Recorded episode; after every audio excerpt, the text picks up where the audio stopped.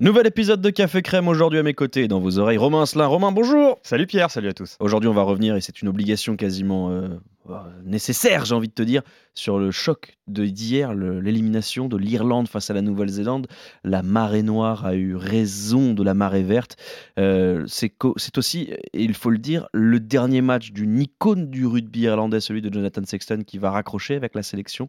Euh, qu'est-ce que tu retiens déjà de ce choc énorme entre la Nouvelle-Zélande et l'Irlande Je pense qu'on s'en souviendra très longtemps. Je pense que ce match fera date dans, l'histoire, euh, dans plusieurs années. Euh, par le scénario déjà, et puis par euh, la cruauté quelque part de, de cette fin un peu tragique pour les Irlandais. première nation mondiale, 17 victoires de rang. La dernière fois qu'ils avaient perdu, c'était face aux Blacks sur le sol néo-zélandais à l'été 2022 on les disait quasiment invincibles, je millimétrais. Je trouve que le plan des Blacks était, était absolument parfait.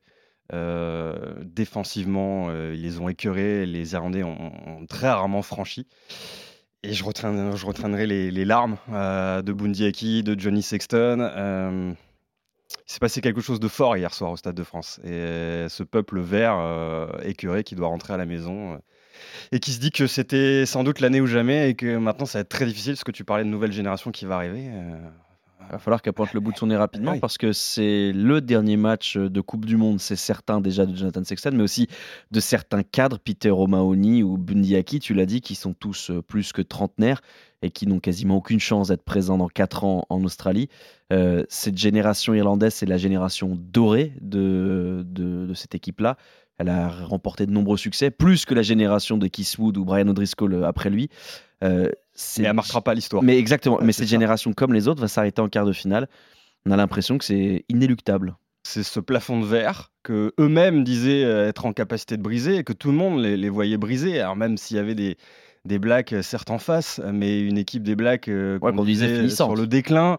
On savait pas trop comment la, juger après cette défaite en ouverture face aux Bleus et puis cette, le reste de la phase de poule qui était quand même plutôt encourageant. Euh, mais il n'y avait pas trop d'adversité en face. Euh, donc c'est vrai que là, euh, on se dit maintenant qu'est-ce qu'ils vont pouvoir faire là? Andy Farrell, je pense qu'il va avoir un sacré mal de tête. Est-ce qu'il va rester ou pas? On sait qu'il est encore sous contrat mm. pendant encore deux ans, deux, trois ans, il me semble. Ce qui est curieux, c'est que malgré cette défaite, on sent que cette équipe d'Irlande a des certitudes. La preuve avec ces six minutes de fin de match absolument épique. 37 phases là. 37 temps de jeu, aucune faute de main. Enfin, ah c'est exceptionnel et ça fait écho au début de match et la phase de 5 minutes et de 31 temps de jeu des Néo-Zélandais.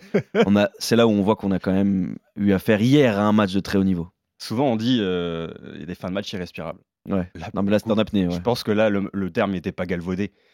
Ça a duré 5 minutes et 15 secondes, il me semble, cette dernière séquence. Et là, tu te dis, c'est incroyable.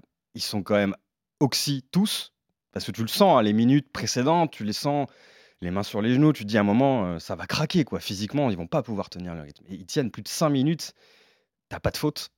T'as un contest euh, génialissime à, la fin, mais en même temps, sur cette dernière séquence, enfin, moi, c'est mon sentiment personnel, je sens les, les, Irlandais à court de solutions.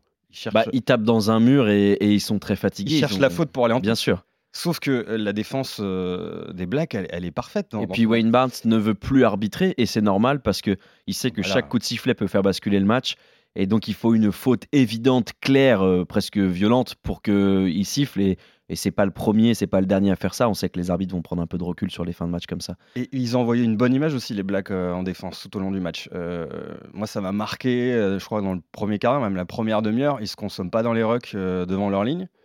Tu sens que voilà, ils les laissent jouer, ils les laissent distribuer, mais que derrière, ils sont infranchissables mais il donne cette image d'une équipe disciplinée et peut-être que ça a aussi euh, joué euh, pour la fin de rencontre. Et pourtant, on a vu des essais du spectacle. Un mot de la Nouvelle-Zélande qui va rejoindre les demi-finales. Encore euh, une équipe étonnante, une équipe qui semble enfin prête après deux ans d'hésitation et d'atermoiement. On a le sentiment que ça n'est plus les mêmes Blacks que ceux qui ont affronté l'équipe de France en match d'ouverture.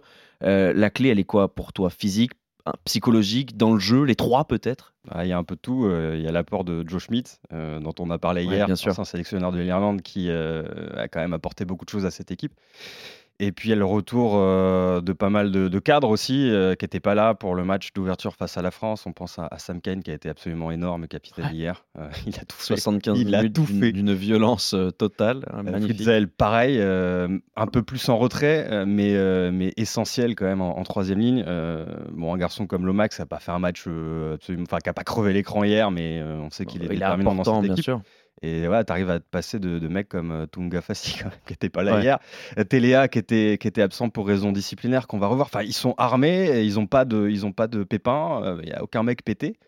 franchement, il faudra les arrêter. Hein. Moi, je, je plains les Pumas qui vont les affronter vendredi en demi-finale, ça peut être une correction. Et eh oui, parce qu'on connaît déjà l'affiche de la première demi-finale, elle opposera la Nouvelle-Zélande à l'Argentine. On y reviendra dans un prochain épisode de Café Crème.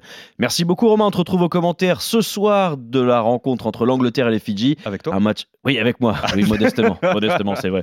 Euh, et un match qu'on attend avec impatience parce qu'on va avoir du spectacle euh, entre les deux formations les plus illisibles de cette Coupe du Monde. Merci beaucoup. Nous, on se retrouve dès demain, ou plutôt vous retrouvez l'excellent Oussem Loussaïef pour revenir sur ce week-end Et puis moi, je vous dis à très vite sur les ondes d'RMC et pour un nouvel épisode de Café Crème.